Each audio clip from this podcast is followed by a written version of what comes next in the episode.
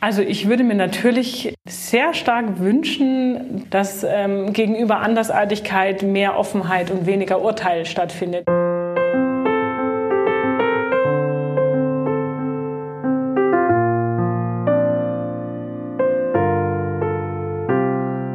Hallo, herzlich willkommen mal wieder zu Couchgesprächen. Ich sitze heute hier mit Severin Rias.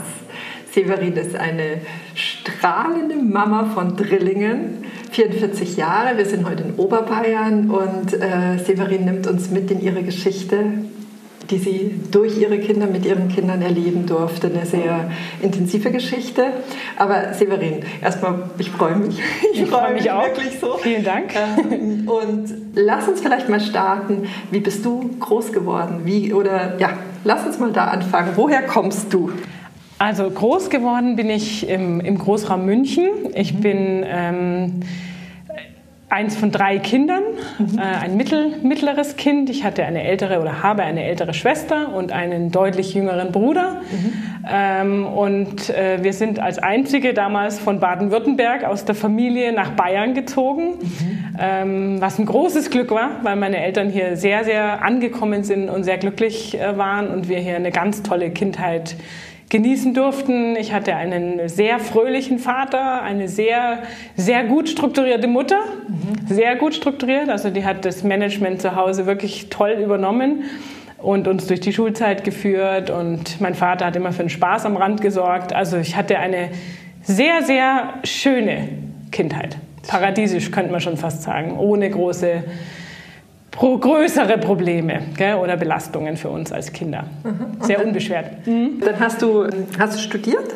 Bist ja, ich habe äh, hab ein Studium zum Medien- und Betriebswirt mhm. absolviert an der Berufsakademie in Ravensburg damals, weil mhm. für mich einfach das Thema Kommunikation äh, schon immer ein großes Thema war. Mhm. Schon immer. Und wie ging es dann weiter?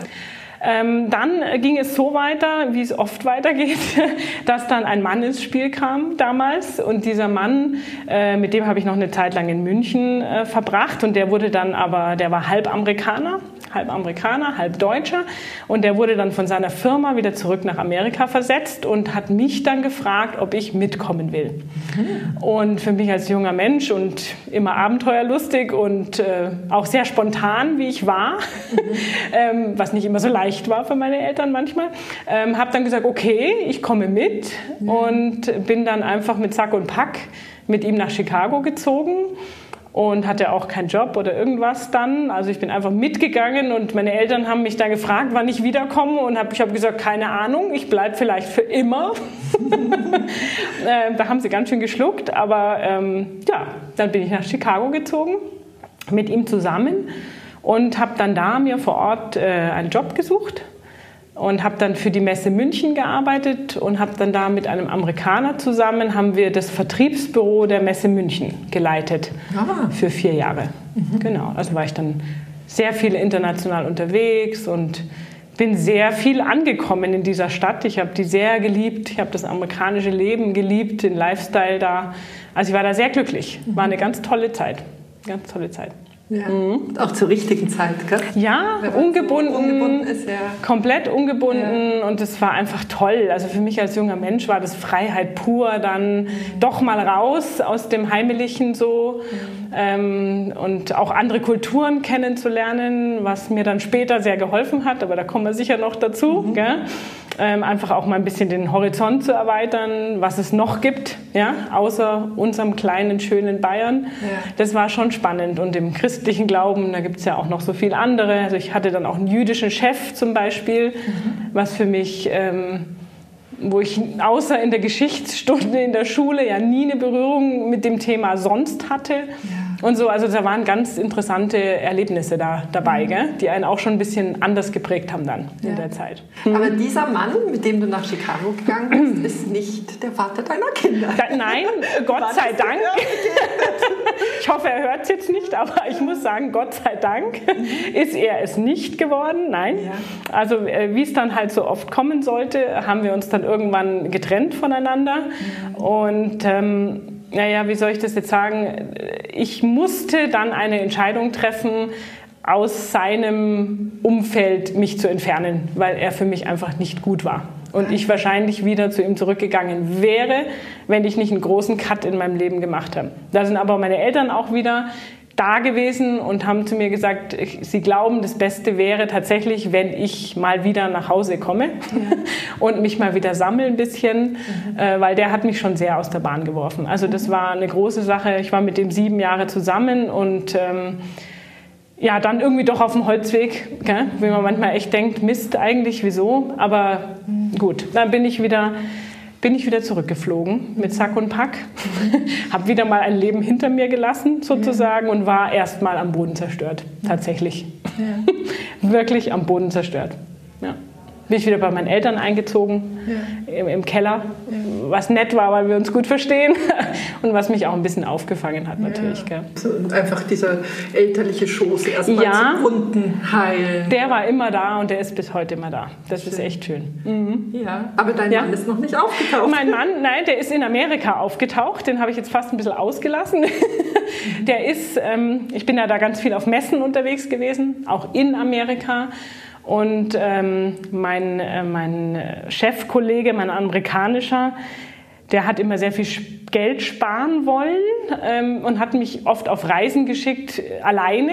Also ich soll, ich war immer auf Messen und habe dort Messe, einen Messestand gehabt, mhm. wo ich quasi unsere Messen beworben habe auf dem Messestand. Und er hat aber immer nur einen geschickt, weil es ihm zu teuer war. Das heißt, auf einer Messe alleine an einem Stand ist natürlich sehr undankbar. Man kann eigentlich nie mal kurz weg äh, sich was zu essen holen oder auch mal auf die Toilette oder so. Also sehr undankbar. Und da war ich auf einer Messe in in St. Louis, Missouri. Das war eine, eine Messe für die keramische Industrie mhm. mit meinem Stand. Und da kam dann ein, ein sehr gut aussehender junger Mann äh, auf meinen Stand zu mit einem Sandwich in der Hand äh, und sagte zu mir, ob ich Deutsch spreche. Ähm, er hat mir ein Sandwich gebracht, weil er hat gesehen, ich kann ja nie weg von meinem Stand. Oh. Und dann, ja, und dann habe ich gedacht, oh, oh, ja. oh wow. also, da hat es mich jetzt, ich gedacht, hä? Wahnsinn. Was für eine Geste, was ja, ich hab gedacht, also, also brutal. Ich gesagt, was ist das? Also brutal. Er war nett, er war smart, er hat mir was zu essen gebracht. Da lachen wir ja noch heute drüber. Gell? Ich gesagt habe, du hast mich gewonnen mit so einem Sandwich. da warst du schon für mich äh, erledigt sozusagen. Gell? Naja, aber es war dann nett, weil er war dann da und hat gerade einen Job gesucht auf der Messe für sich. Also er war auch neu in Amerika äh, hat in Deutschland studiert gehabt, deshalb sprach er Deutsch und hat halt auf meinem Messestand gesehen, dass da München drauf stand. Deshalb hat er gedacht, ich rede Deutsch. Und dann habe ich ihm erlaubt, weil er hatte so einen schweren Pilotenkoffer dabei für die ganze Messe. Und dann habe ich ihm erlaubt, dass er seinen Koffer bei mir am Stand abstellen darf. Und dann haben wir quasi jeden Tag Mittag zusammen gemacht und dann kam er halt immer wieder und dann haben wir uns geredet, haben wir geredet und so. Aber wir waren nur befreundet, weil ich war ja liiert glücklich liiert. und er auch zu dem Zeitpunkt. Er hatte auch jemanden und deshalb gab es für uns überhaupt kein Rechts- und Linksschauen, sondern wir fanden uns einfach nur sehr, sehr, sehr sympathisch. Sehr sympathisch. Und dann genau. vorgespult? Und dann vorgespult. Äh, also er hatte dann wohl auch in Amerika schon ein paar Mal bei mir angerufen, aber mein damaliger Partner hat es natürlich nicht ausgerichtet, ist ja selbstverständlich. Also hatten wir in der Zeit nicht mehr viel Möglichkeit in Amerika uns irgendwie näher kennenzulernen und dann bin ich ja zurückgezogen und war ja dann, wie gesagt, am Boden zerstört äh, mit dem ganzen Thema. Und ähm, dann kam er wieder ins Spiel, ja. Dann haben wir angefangen, ganz viel zu telefonieren und er hat mir unglaublich viel geholfen, einfach auch in der Phase, weil ich immer so zerrissen war. Ähm, was ist jetzt meine Heimat, ähm, das Amerika, wo ich so gern war, oder doch das Deutschland ist auch nicht so schlecht. Und also ich war da innerlich ein bisschen zerrissen und da hat er mir immer sehr geholfen und hat halt gesagt, du hast zum Beispiel, du brauchst Wieso musst du denn eine Heimat haben? Du kannst auch zwei haben in deinem Herzen. Ist doch egal. Du kannst das lieben und du kannst das lieben und so. Also er hatte da schon sehr viel Weitsicht immer mhm. und hat mir da auch immer, hat mir da sehr rausgeholfen durch unsere Telefonate. Und irgendwann habe ich dann mal zu ihm gesagt, ja, ich bin halt auch so einsam irgendwie, gell? Mir hat es auch nicht gefallen, dass ich jetzt auch niemanden hatte und dass ich bei meinen Eltern wieder gewohnt habe und so weiter. Und dann hat er irgendwann, wir telefoniert an einer, an einer Tankstelle. Da war ich auf dem Weg nach Hamburg zu meiner Freundin und er war in Toronto. Und dann habe ich wieder damit angefangen, dass ich so einsam bin. Und dann hat er zu mir am Telefon gesagt, ja, dann sucht der doch wieder einen Partner irgendwie. Ja? Und dann habe ich zu ihm gesagt, ja, du bist ja ein toller Freund, so einfach ist der nicht zu finden. Wo soll ich den denn jetzt hernehmen, aus der Tasche oder was? Und dann hat er gesagt, ich würde dich sofort heiraten. Und dann habe ich gesagt, ich dich auch. Das war unser Heiratsantrag. Und von da an war irgendwie klar, dass wir da ja irgendwie ja. Also, dass da mehr ist tatsächlich, gell? Also, das haben wir gar nicht so realisiert. Also, insofern, ja. Schön. Romantisch und nicht romantisch an der, an der, an der Raststätte. Gell? Ja, schön. Ja. schön. Mhm. Dann bist du hast äh, hier in der Pharmaindustrie äh, mhm. wieder eingestiegen beruflich genau. äh, und wurdest schwanger. Genau, also ich bin nach Nürnberg erst gezogen gewesen, um eben für diese Pharmaindustrie äh, im Einkauf zu arbeiten und ähm, genau, und dann sind wir aber, mein Mann ist dann, das muss ich vielleicht noch kurz dazu sagen, mein Mann ist dann auch aus Amerika hergekommen. Mhm. Also der konnte transferieren mit seiner Firma, wir haben geheiratet und so weiter. Und dann hat er die Firma gewechselt und ist wieder in den Münchner Raum oder Rosenheimer Raum äh, mit der Firma. Und ich bin dann auch mitgewechselt innerhalb meiner Firma. Und dann, genau, klar, kam irgendwann das Kinderthema auf. Und äh, das hat dann aber auch nicht so gleich geklappt, leider, wie es halt so manchmal ist. Und dann haben wir uns natürlich auch Hilfe gesucht und dann stand irgendwann fest, dass wir mit Drillingen schwanger sind. Mit genau. drei Eigen. mit drei Eigen Drillingen. Drillingen. Genau, also Drillingen. ja. Genau, also ja. ja. das war natürlich dann der nächste Schocker erstmal. Ja. ja. Und äh, du bist dann drei Monate gelegen? Genau. Bis also ich Geburt. Bin, du hast genau. erstmal ganz kräftig deine Bremse in deinen Alltag äh, gesetzt. So genau. Sie da setzen. Genau, also muss man vielleicht dazu sagen, ich, ich war dann, bevor ich schwanger wurde, ein paar Jahre dann in der leitenden Funktion bei ja. dem Pharmaunternehmen. Also ich hatte viele Mitarbeiter und eine große Verantwortung in der Phase, also karrieremäßig wirklich ziemlich weit gekommen für meine Verhältnisse. Und ähm, und dann hat mir meine Frauenärztin den absoluten Fullstop da reingehauen. Also die hat am Freitag zu mir gesagt, am Montag gehst du nicht mehr dahin. Und das war für mich natürlich also ein Albtraum, ehrlich gesagt. Ich hatte noch tausend Projekte offen und also ich war voll drin, also von 180 auf 10 ja. runtergebremst, auf die Couch sozusagen. Also das war schon ja. der Hammer einfach. Gell? Schon die erste ja ich gedacht, Vorbereitung, ja. dass man nicht ja. alles planen kann, dass es schon Absolut. tatsächlich auch sehr unvorbereitet und trotzdem gehen wird. Genau. Das, und du das, hast das Gehen gemacht und dann in der 32. Woche? In der 32. Woche, nach fleißigem Liegen, hat sich dann, ähm, genau, haben sich die Kinder dann angekündigt und sind dann auch auf die Welt gekommen mit einem Notkaiserschnitt, weil eigentlich hatten wir einen geplanten Kaiserschnitt, aber ging dann doch nicht, weil die Fruchtblase schon früher geplatzt ist, eine. Also war es ein Notkaiserschnitt, der aber gut verlaufen ist soweit mhm. und auch alles noch in Ordnung war mhm. im Endeffekt dann. Ähm, genau, und dann am dann gab es die erste U-Untersuchung. Es war natürlich Frühchen, war natürlich auf der Kinderintensivstation, weil 32. Woche, sie waren noch sehr leicht, ja, also so um die 1000, zwischen 1200 und 1500, muss ich sagen, ja, haben sie gewogen, so jeder. Und äh, dann gab es die erste U-Untersuchung, so am ersten Tag dann schon gleich, äh, machen sie ja gleich eine Untersuchung bei den Säuglingen und auch einen Ultraschall und so weiter. Und dann hat uns natürlich die nächste Mega-Nachricht getroffen, also dass der Gabriel, also einer unserer Kinder, ähm, eine Hirnblutung vierten Grades erlitten hat, was leider die stärkste Hirnblutungsvariante ist, die es gibt, die bei Frühchen aber, wie man uns gesagt hat, äh, häufig vorkommt. Wussten wir natürlich vorher auch nicht so richtig. Und unsere Tochter, die Savannah auch, die hatte auch eine Hirnblutung, allerdings zweiten Grades. Und da hat man uns gleich gesagt, dass sich das verwächst. Also das äh, merkt man später nicht mehr. Mhm. Aber beim Gabriel war natürlich schon äh, die Diagnose, nachdem man uns dann gefragt hat, warum wir so schockiert sind und uns nicht eingelesen hätten in die Frühchenthematik, dass sowas passieren kann, ähm, hat man uns dann halt eröffnet, dass er wahrscheinlich eine große Chance hat, dass er schwerst behindert sein wird später. Also dass er nichts kann, ne? dass er ein Pflegefall wird und mm, dass er bei der Schädigung einfach ähm, keine große Chance hat. Mhm. Hol uns mal in diese Situation. Wie seid ihr damit umgegangen? Wie ist dein Mann damit umgegangen? Wie bist du damit umgegangen? Also ich muss sagen, hoch unterschiedlich. Mhm. Hoch unterschiedlich.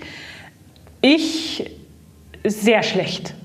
Sehr schlecht. Also ich habe eigentlich geheult und geheult und geheult und geheult und geheult und ich wusste auch gar nicht, was ich anderes machen soll, außer heulen. Mhm. Also das war für mich das wie so ein Dammbruch. Ich glaube, ich habe mindestens eine ganze Woche durchgängig geweint. Ich konnte nicht anders. Ich war nicht mehr lebensfähig, irgendwas anders. Ich war auch nicht fähig, leider, mich über die anderen zwei zu freuen oder über diese Geburt oder dieses Geburtsglück irgendwie zu empfinden.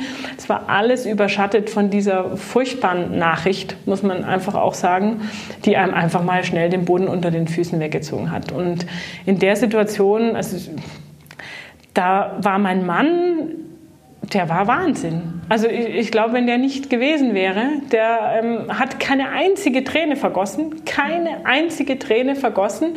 Und ich habe das immer nicht verstanden ähm, und habe dann auch manchmal zu ihm gesagt, wieso, wieso heulst du eigentlich nicht? Das gibt's doch gar nicht. Also bei so einer Nachricht, da muss man doch einfach nur heulen. Das ist doch schlimm. Und was macht man denn? Und er hat dann mich immer in den Arm genommen und hat gesagt, ich spüre nicht, dass das schlimm für uns ausgeht. Also da muss man jetzt natürlich dazu sagen, mein Mann kommt ähm, aus einem Land, also der kommt aus Pakistan, ähm, aus einer anderen Kultur noch, ja. äh, wo man auch noch sehr spirituell unterwegs ist. Seine Mutter ist sehr, sehr sensibel als Mensch und er, mein Mann ist auch wahnsinnig sensibel. Mhm. Also wenn dem sein Gefühl sagt, irgendwas stimmt nicht, dann stimmt was nicht. Und deshalb hat mich das natürlich wahnsinnig aufgebaut, gell, dass er gesagt hat, sein Gefühl sagt ihm, das geht für uns nicht schlecht aus. Mhm. Also da hat er sich irgendwie, da war der sich so sicher. Mhm.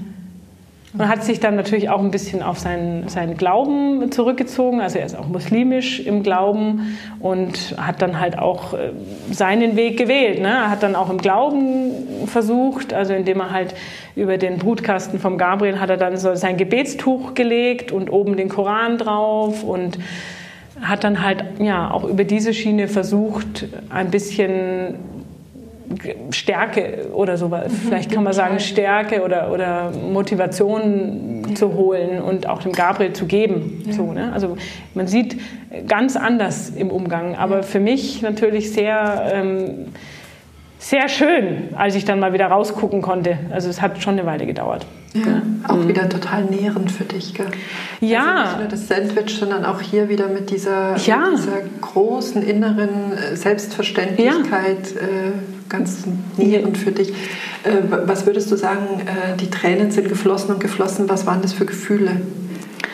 Das war so eine, das war so eine totale, ja, es war so eine totale Ohnmacht, würde ich jetzt mal sagen. Das war so ein Gefühl, wirklich tatsächlich, ich weiß, das ist immer so eine Floskel, aber als ob wirklich dir jemand den Boden wegzieht und du bist im freien Fall eigentlich. Ja? Du weißt gar nichts, ja? ob du irgendwie aufkommst, überhaupt jemals wieder auf die Füße, ob du das überhaupt packst. Also so eine Mischung aus Angst, ähm, Hilflosigkeit, natürlich auch Fragerei, was in unserer Kultur natürlich irgendwie Standard auch ist, gestern dieses wieso, wieso ich, wieso wir, wieso äh, warum kann es nicht normal sein? Warum ist uns das passiert? Das ist klar. Das sind so Gedanken, die kann man da nicht abstellen. Also ich konnte die nicht abstellen und die stellt man sich am Anfang einfach. Ja. Die stellt man sich am Anfang. Dann hört man natürlich von anderen Drillingsfamilien, wo alles im Lot ist und wo die Drillinge alle gesund und so. Freut sich natürlich auch, logischerweise. Gell? Aber man fragt sich dann umso mehr, gell? warum jetzt wir? Und ja, also es ist eine Mischung. Viel Angst ja. Viel Unsicherheit, wie gehe ich damit um, mhm. wie schaffen wir das auch und so weiter. Ja. Ne? Also es ist ein Cocktail, ja, ein ja. Cocktail. Und mhm. ein Mann, der das Vertrauen sowohl in euch als auch in die Situation ja. hatte, ins Leben hatte. Ja, also total toll. Also ich bin da selber erstaunt gewesen, ähm, mein, wir kennen und kannten uns ja dann schon sehr, sehr, sehr gut und ich wusste, dass er ein wahnsinnig sensibler Mensch ist und dass ausgerechnet er, der so sensibel ist, das tausendmal stärker und anders wegsteckt als ich.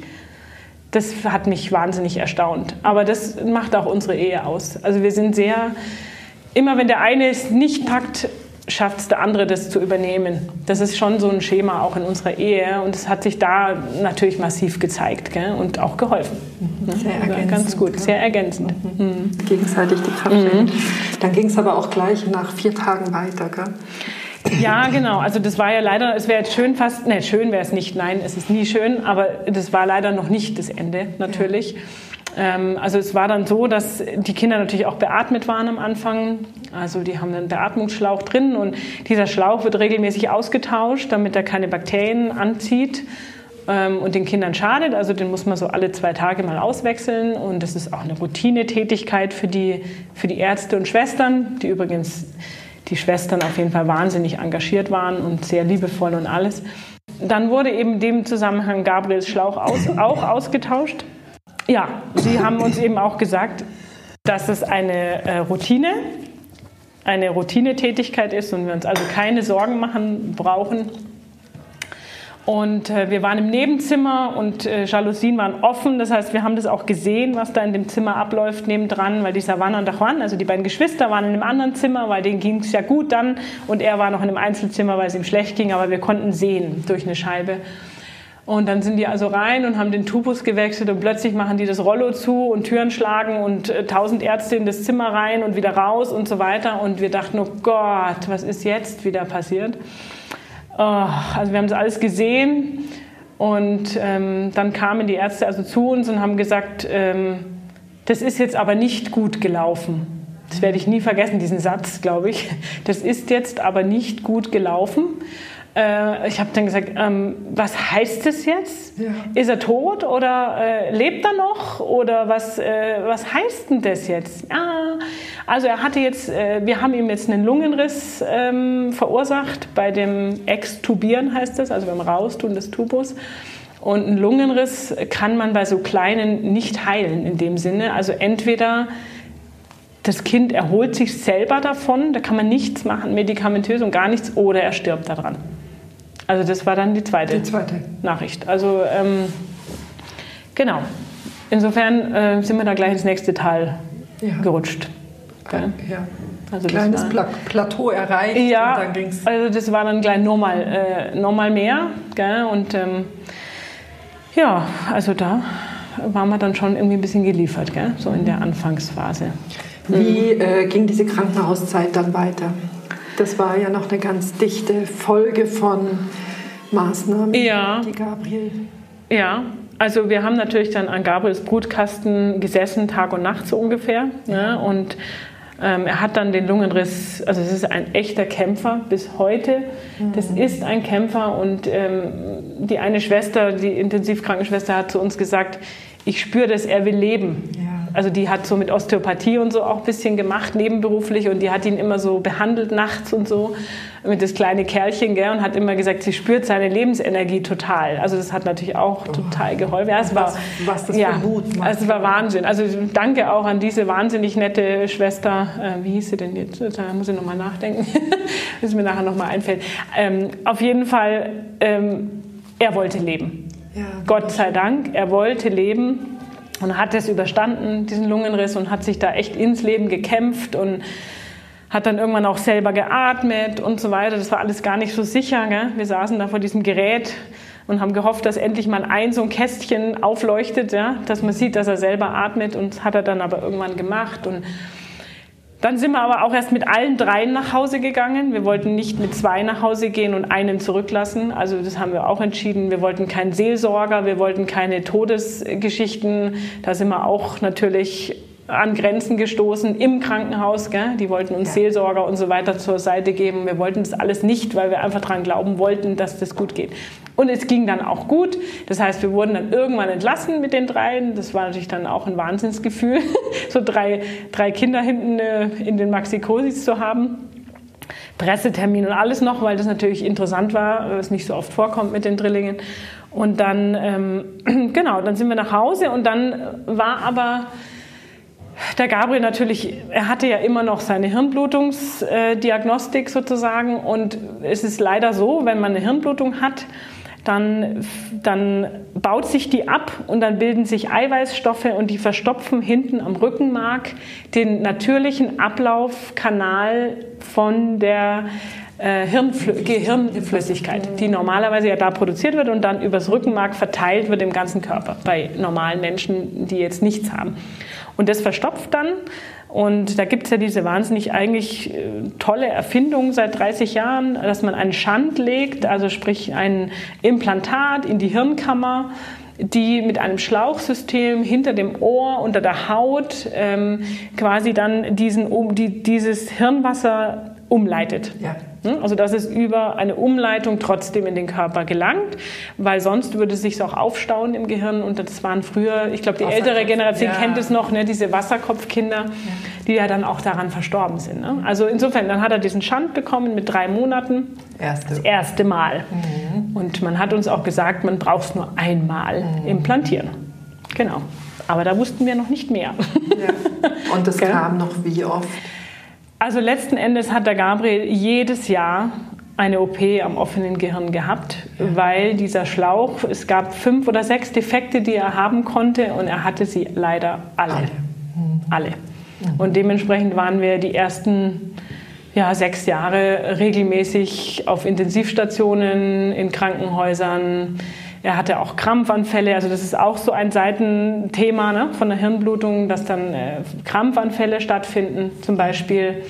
Und damit konnten wir natürlich auch gar nicht gut umgehen. Das ist ja auch jedes Mal traumatisch, weil immer dein Kind ausschaut, als ob es jetzt äh, quasi nicht mehr atmet und vor dir liegt und hoffentlich wieder ins Leben zurückkommt. Also wir hatten da schon, also da hat ein so ein Trauma das andere gejagt, kann man schon fast so sagen. Gell? Also wir haben die ersten vielen Jahre nur im Krankenhaus verbracht einfach. Und jetzt äh, mhm. sind die Drillinge zehn Jahre? Genau. Das sind zehn Jahre. Also ihr habt begonnen, ähm, zwei, ja, ich, ich, mag so dieses Wort normal oder Schablone nicht gerne. Zwei Kinder, die in unser Regelschulsystem eingeführt wurden und Gabriel, der eine andere, mhm. einen anderen Platz für sich gebraucht hat für seine Entwicklung. Genau. Also Vielleicht mal vorneweg noch, wir sind eigentlich sehr, sehr dankbar, äh, dass er sich äh, tatsächlich für, den, für einen Weg entschieden hat, der nicht der schwerst behinderte Weg ist, sage ich jetzt mal, sondern einfach eine eine starke Entwicklungsverzögerung und äh, hat aber eine, eine sehr große Freiheit für sich innerhalb dieser Diagnose doch erarbeiten können. Aber ja, er konnte trotzdem nicht jetzt auf eine Regelschule, sondern er ist jetzt auf einer heilpädagogischen Waldorfschule mhm. hier in der Gegend und ähm, liebt diese Schule und geht da wahnsinnig gern hin. Mhm. Fährt immer mit dem Bus hin und ja, geht da jetzt auch in die vierte Klasse mhm. sozusagen. Also eine Zeit, in der ihr auch immer wieder Wunder erlebt habt. Ja. Kleine Wunder und große ja, Wunder. Ja, also äh, ich, ich pick vielleicht mal ein ganz großes Wunder heraus. Ähm, der Gabriel oder alle unsere drei Kinder, aber schwerpunktmäßig der Gabriel, äh, gehen seitdem sie ganz klein sind zu einer Osteopathin ja. äh, hier in, im Rosenheimer Raum. Ähm, die hat am Anfang Hausbesuche bei uns gemacht, ohne Probleme, ja. freundlicherweise, weil wir nicht immer alle in Maxikosi und zu ihr schleppen. Und so. Also sie ist immer zu uns gekommen und hat mich immer gefragt, die hat immer zu mir gesagt, Severin, ich verstehe das nicht. Die Ärzte sagen, das läuft nicht ab da hinten am, am Rückenmark. Das verstopft und läuft nicht ab. Aber ich als Osteopathin ich löse jeden Tag mit meinen Händen Blockaden ja. im ganzen Körper. Ja. Ich verstehe es nicht, warum das nicht auch an der Stelle möglich sein soll. Und ich hatte keine Antwort immer natürlich, weil ich gesagt habe, du, ich, ich sage nur das, was die Ärzte mir sagen. Ich bin ja auch kein Profi, aber die sagen, das braucht man ein Leben lang, diesen Schand, weil das sich nie wieder lösen wird. Aber diese Osteopathin hat da nicht locker gelassen. Gell? Sie hat ihn behandelt und immer wieder und auch immer wieder an der Stelle und am Kopf, obwohl es eigentlich geheißen hat, wenn man einen Schand hat, soll man nicht am Kopf behandeln, aber wir haben es ihr erlaubt natürlich. Das haben wir natürlich in Absprache. Wir haben ihr dann auch irgendwie vertraut und haben gesagt, okay, dann probier's halt. Keine Ahnung, was kann passieren. Gell? Es wäre so. Und dann hat sie da also äh, fleißig sich auch nicht beirren lassen und ihn also regelmäßig da behandelt. Und dann eines schönen Tages, das muss ich jetzt ein bisschen abkürzen, weil es war eine ganz lange, schwierige Phase für uns, ähm, war es so, dass der Gabriel, der hatte im November wieder einen neuen Schand bekommen in der Kinderchirurgie. Ähm, also war man mal wieder ein neues System einpflanzen sozusagen. Und dann begann im Januar begann er unleidlich zu werden. Also der hat immer gesagt Bauchweh, Bauchweh, Bauchweh und ähm, es wurde immer schlimmer und immer schlimmer und letzten Endes waren wir dann im Rosenheimer Klinikum in der Notaufnahme, weil er äh, zusammengekrampft in der Ecke lag und sich nicht mehr berühren hat lassen, nicht mal von mir oder von irgendjemandem vor Schmerzen. Und äh, dann haben sie ihn also durchleuchtet von oben bis unten und haben einfach nichts gefunden, Fieber und alles gehabt. Und in der Verzweiflung äh, haben dann die, die, die Ärzte die, die Chirurgen kontaktiert, die das Implantat äh, im November eingesetzt hatten, äh, ob sie noch irgendeine Idee haben, weil ihnen fällt einfach nichts mehr ein. Und dann haben die gesagt, mh, sie haben eine Vermutung und wir sollen doch mal kommen. Also sind wir in das andere Klinikum äh, überliefert worden sozusagen und dann haben die Chirurgen zu uns gesagt, sie haben ihn nochmal durchleuchtet und sie haben ihn auch aufgemacht. Also sie mussten tatsächlich reinschauen innen. Sie haben gesagt, sie sind schuld an den Bauchschmerzen, weil sie Krankenhauskeime mit rein operiert haben als sie ihm das letzte Implantat eingesetzt haben. Natürlich nicht absichtlich, aber es ist passiert. Also die haben die volle Verantwortung übernommen, wo wir gedacht haben, Wahnsinn. Ja. Also vielen Dank echt auch nochmal. Das sind die tollsten Ärzte da in dieser Kinderchirurgie. Das muss ich immer wieder betonen. Die waren wahnsinnig toll, wahnsinnig toll. Und die, also dann hatte er diese Keime, um zu dem Punkt zu kommen, mit dem großen Glück, und dann musste man das System entfernen und dann war er wochenlang auf der Intensivstation ohne System, ja. also ohne Umleitung. Ja. Und es wurde es lief, abgeleitet. Genau, es wurde dann extern abgeleitet in ein Gefäß rein ja. und da tropfte nichts raus. Ah. Es tropfte nichts. Und dann haben die Ärzte gesagt, ja, ist ja Wahnsinn. Das heißt, das muss wieder ablaufen. Und dann haben, dann, äh, haben sie uns entlassen ohne Schandsystem. Und von da an ging es auch mit Gabriels Entwicklung echt bergauf. Und das war aber tatsächlich ein Lottogewinn, gell? weil eins von einer Million passiert ist, dass das Schandsystem nicht mehr gebraucht wird.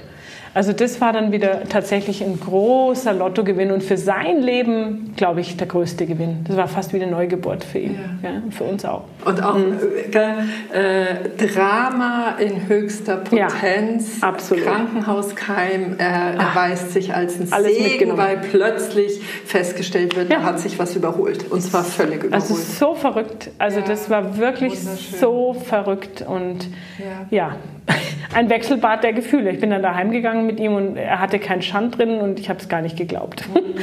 also, also mhm. ich bin in eure Geschichte hier eingetaucht durch dieses wunderschön berührende Buch mit Schwimmflügeln durch den Ozean. Mhm. Ähm, ja, ich kann es total empfehlen. Jeder, der mit eurer Geschichte da noch tiefer eintauchen möchte äh, und auch die Geschichte von Gabriel und seine ganzen Zwischenstationen, das ist wunderschön geschrieben. Aber mich würde jetzt noch interessieren, Severin, ähm, wie habt ihr als Paar in dieser unfassbaren Belastungszeit, also jeder, der ein neugeborenes Kind weiß, was, weiß, was es bedeutet, äh, Frühchen schon nochmal eine andere Herausforderung. Ihr hattet drei Kinder zu Hause und ihr habt eine Wegstrecke gehabt mit vielen Notarzteinsätzen, mit aufregenden Zeiten. Auch euer, euer zweiter Sohn ist da mal ähm, wirklich dramatisch abgeholt worden. Also ihr habt wirklich eine Zeit gehabt, die für, ich möchte mal sagen, mindestens acht Elternleben reichen.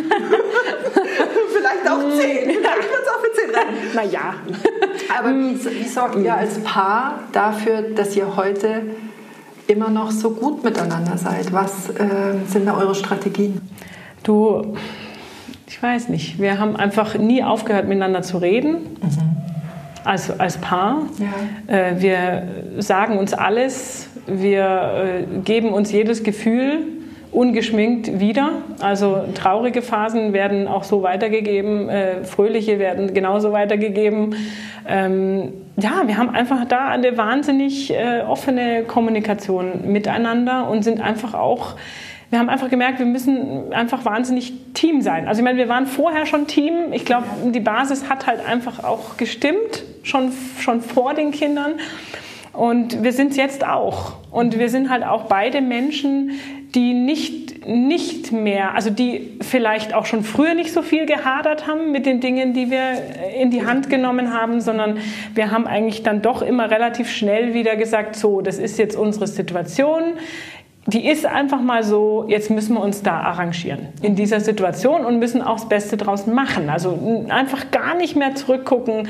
Und diese Basis, ähm, die haben wir einfach bis heute. Mhm. Ja, und das hat uns jetzt einfach weiter, weiter getrieben im Leben, sage ich mal, oder weiter weiter durch den Ozean sozusagen ähm, getrieben, äh, indem wir einfach nicht viel hinterschauen. Wir schauen nach vorne. Wir haben auch gemerkt, dass uns diese ganzen Herausforderungen jetzt unglaublich gefestigt haben noch ja. in uns. Also jeder für sich, in seiner Person, aber auch wir zusammen, weil wir einfach, ähm, ich sage jetzt mal, ich weiß nicht, ob man das jetzt bringen kann, aber die gelernt haben, auch die Arschbacken zusammenzubeißen manchmal und durch Situationen durchzumüssen, die wir nicht ausgesucht haben, aber die uns das Leben nun mal gegeben hat. Und dass man aber dann auch wieder auftauchen kann aus so einer Situation durchaus, ja, dass es an einem selber liegt, auch da wieder aufzutauchen und auch was für sich daraus zu holen. Ja? Also die Situation hat uns einfach maßgeblich geprägt. Aber wenn du natürlich jetzt fragst, wie wir in dieser Situation klargekommen sind. Das war jetzt eher so im Nach Nachblick.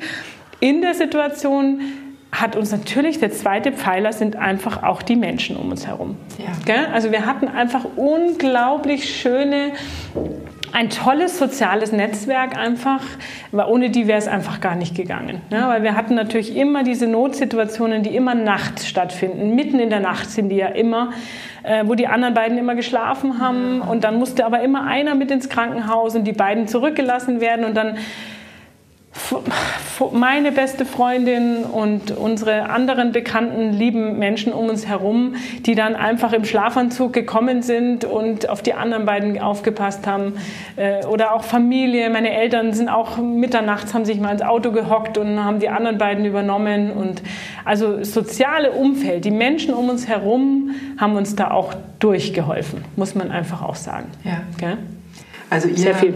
gut im Kontakt miteinander, aber dann ja. auch Stützen von außen. Ja, braucht man auch. Begleiter. Mhm. Braucht man auch.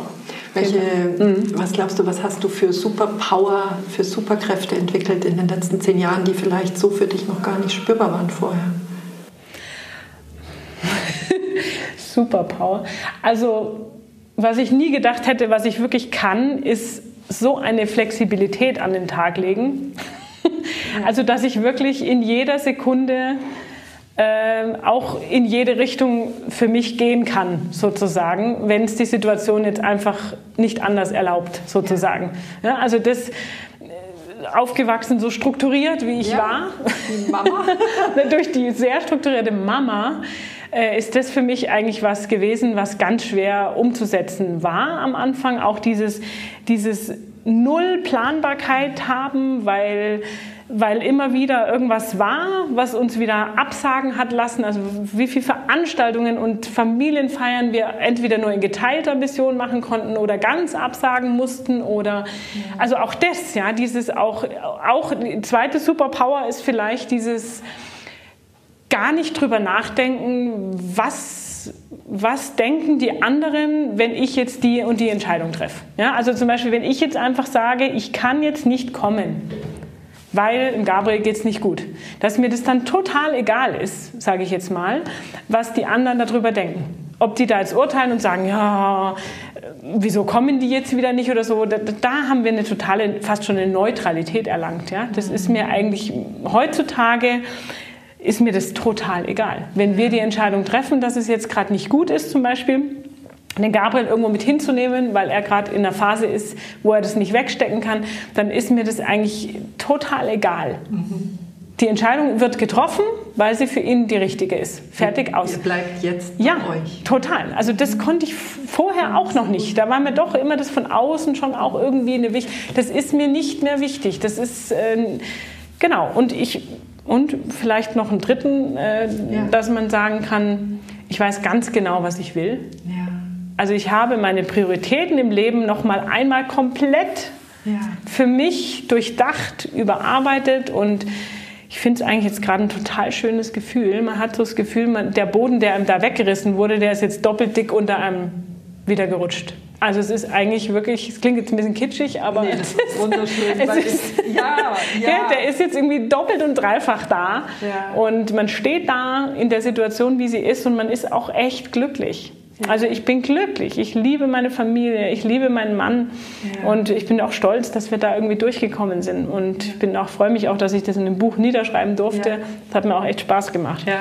Was, was, da auch äh, benannt wird mehrmals, äh, ihr habt als Familie, also dein Mann kommt aus Pakistan, du bist blond, blauäugig. äh, du hast mehrere Situationen beschrieben, also wirklich auch schon fast humorig, äh, was dir als Mama passiert mit dunkelhäutigen Kindern, schwarz schwarzhaarig, ah. schwarzäugig oder ganz dunkeläugig.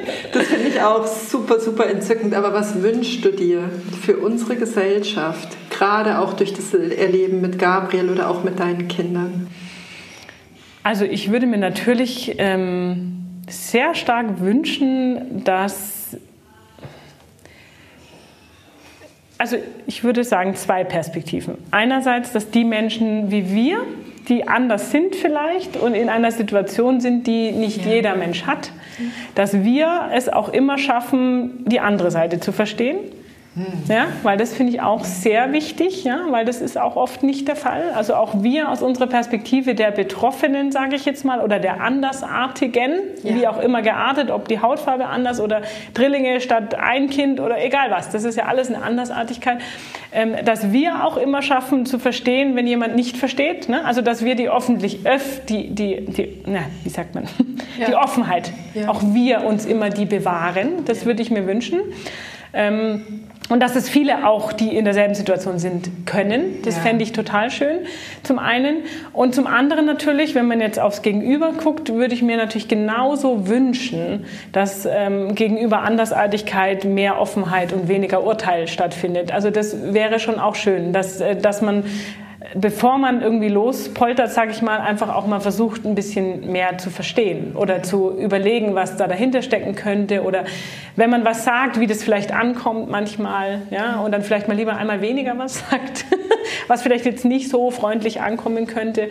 Also das wäre schon schön, dass man weniger lernen muss, damit umzugehen, andersrum. Ne? Also dass es einfach mehr positiv kommt und mehr mit offenen Armen auch äh, die Andersartigkeit schon angenommen wird. Fände ich toll. Also das fände ich, wenn ich mir wirklich was wünschen würde, dann wäre das, dann wär das das, dass da einfach noch eine Schippe mehr geht. Weil ich bin mir sicher, es geht. Ja. Es geht. Aber ich glaube, es ist tatsächlich... Ähm es sind Fragen, ja? statt Aussagen ja. zu machen, die euch zutiefst treffen, ja. tatsächlich Fragen zu stellen. Und auch wenn die Fragen vielleicht unbeholfen sind, ja, egal. weil es wirklich eine, eine Hilflosigkeit oder eine Unsicherheit oder Unerfahrenheit beim Gegenüber ist, dass, dass ihr damit umgeht, aber zumindest kann so Begegnungsbrücken gebaut werden, die, die einfach das Verständnis füreinander erhöhen. Auf jeden Fall. Also Fragen ist immer besser wie äh, irgendwie komisch kommentieren. Also das ist ist auch für uns besser. Ja? Ich, äh, wir haben nichts dagegen, äh, wenn man uns fragt, was der Gabriel hat zum Beispiel. Ja. Oder warum er jetzt was nicht kann. Aber es ist natürlich immer schwierig zu sagen, jetzt geh mal weg, Junge. Ja. Äh, oder was willst du von mir? Oder so. Also es tut natürlich weh, gell? sowas, ähm, wenn einer nicht richtig reden kann oder so. Also da ist es mir schon lieber, wenn man aufklären kann. Man, man lernt, wie gesagt, damit umzugehen, weil man klärt dann halt proaktiv auf, wenn man merkt, das ist jetzt vielleicht so ein Mensch, ja. der das nicht einordnen kann. Aber schöner wäre es natürlich, wenn man es nicht so viel machen müsste, gell, manchmal. Ja. Aber nein. Ja. ja. Aber hast du recht, ja. Fragen ist besser wie ein ungefilterter Kommentar manchmal. Ja. Also ich kann, ich kann ja. dir das nur zurückgeben, dass äh, mir das ganz oft äh, entgegengebracht wird, dass die Leute sagen, ich, ich fühle mich so unsicher mhm. und aus dieser Unsicherheit dann wirklich, also ja. ich, ich nenne es jetzt mal tölpelhaftes Verhalten entsteht. Gell? Ja. Aber es ist wirklich in der Unsicherheit, glaube ich, sind ja. Fragen immer das Allerwertvollste, um da eben Verbindung ja. aufzunehmen. Gell?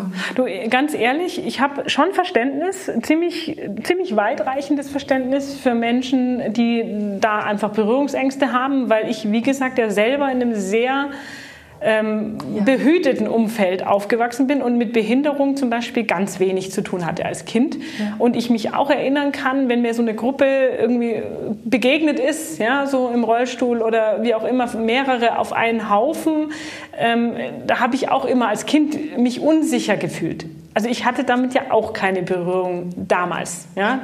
Deshalb denke ich mir manchmal auch, wenn man halt auch gar keine Berührung damit hat, ist es vielleicht auch schwer. Man, man weiß auch nicht, wie reagiert das Gegenüber. Kann der sprechen oder kann die sprechen? Oder hört die mich überhaupt, wenn ich jetzt rede?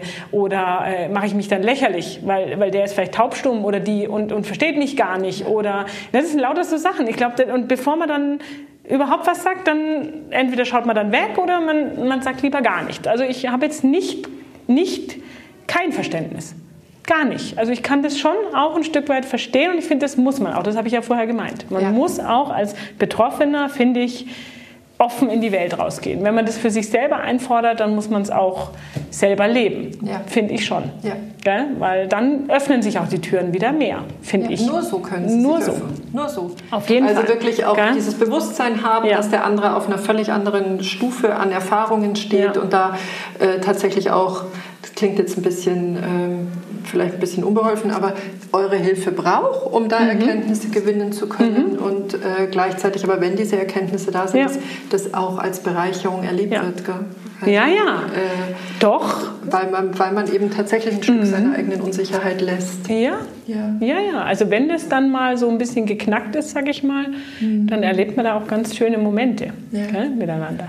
Mhm. Also ich finde, mhm. äh, du hast eigentlich in diesen zehn Jahren ein unfassbares Kapital durch eure wirklich zutiefst intensiven Erfahrungen aufgebaut. Ähm, wie magst du das nutzen oder wo glaubst du, kannst du es noch nutzen? Also ich werde sicher noch mal ähm, ein Buch schreiben. Das liegt mir schon auf der Seele, weil das hat mir gut getan und es hat mir auch Freude gemacht, ein bisschen unsere Geschichte zu erzählen. Es hat mich auch ein Stück weit verarbeiten lassen ja. und mich auch ein Stück weit befreit vielleicht von letzten Tränen, die da noch äh, im letzten Winkel versteckt waren. Ja. Also ja, das mit Sicherheit die eine Schiene. Und dann würde ich tatsächlich ganz gern ähm, auch im persönlichen Gespräch mit Familien treten wollen, die ähnliche Situationen vielleicht durchlaufen, wie wir sie durchlaufen haben oder ähnliche Ängste haben, Sorgen, wie auch immer und vielleicht noch in dieser Unsicherheitsphase ein bisschen Unterstützung brauchen. Also ich könnte mir vorstellen, dass ich schon auch noch mal in so eine Art äh, in so eine Coaching-Situation mhm. ähm, eintauche. So wertvoll. Und äh, da einfach ein bisschen noch ein bisschen mehr bewegen kann ja, in und die Richtung. das, was du ähm, mit ganz viel Krafteinsatz, mit ganz viel Tränen, mit ganz viel mhm. Schmerz, Tälern ähm, erfahren und erleben durftest, anderen zunutze machst. Wenn du das anderen ja.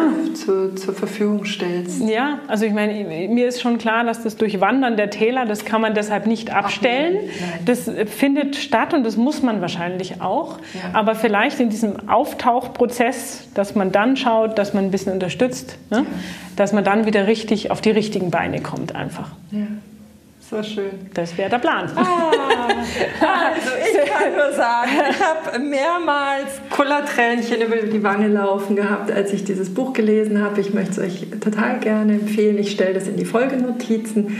Severin, ich danke dir, weil ich äh, finde, mit den ganzen Herausforderungen, du bist ein unfassbar positiver Mensch. Ich möchte dich anerkennen, wie du das, anerkennen, wie du das Leben pflückst für deine Kinder, mit deinen Kindern, auch wie du es ähm, durch das Buch ja auch schon nach außen trägst. Also das ist wirklich eine unfassbare Bereicherung und ich danke dir auch, dass du dir Zeit für mich genommen hast. Sehr gerne. Und ähm, ich bin überzeugt, wenn das nächste Buch kommt, setzen wir zwei uns wieder zusammen. Sehr gerne. Eine andere Geschichte aus Sehr deinem gerne. gleichen Leben. Sehr gerne. Vielen lieben Dank. Und ähm, ja, ich hoffe, dass äh, du vielleicht auch die eine oder andere Inspiration heute gewinnen konntest. Äh, wenn du Fragen an Severin hast, schreib sie gerne in die Kommentare. Das leite ich gerne weiter. Und wie gesagt, äh, wenn du tiefer in diese Geschichte, die, ähm, die haben wir nicht mal zu einem kleinsten Bruchteil heute angerissen, wenn du da tiefer eintauchen möchtest, ähm, das Buch, der Titel und die ISBN-Nummer stehen in den Folgenotizen. Jetzt wünsche ich dir eine wunderschöne Woche und freue mich auf die nächste Zeit von dir und mit dir bei den Couchgesprächen. Herzlichst, deine Petra.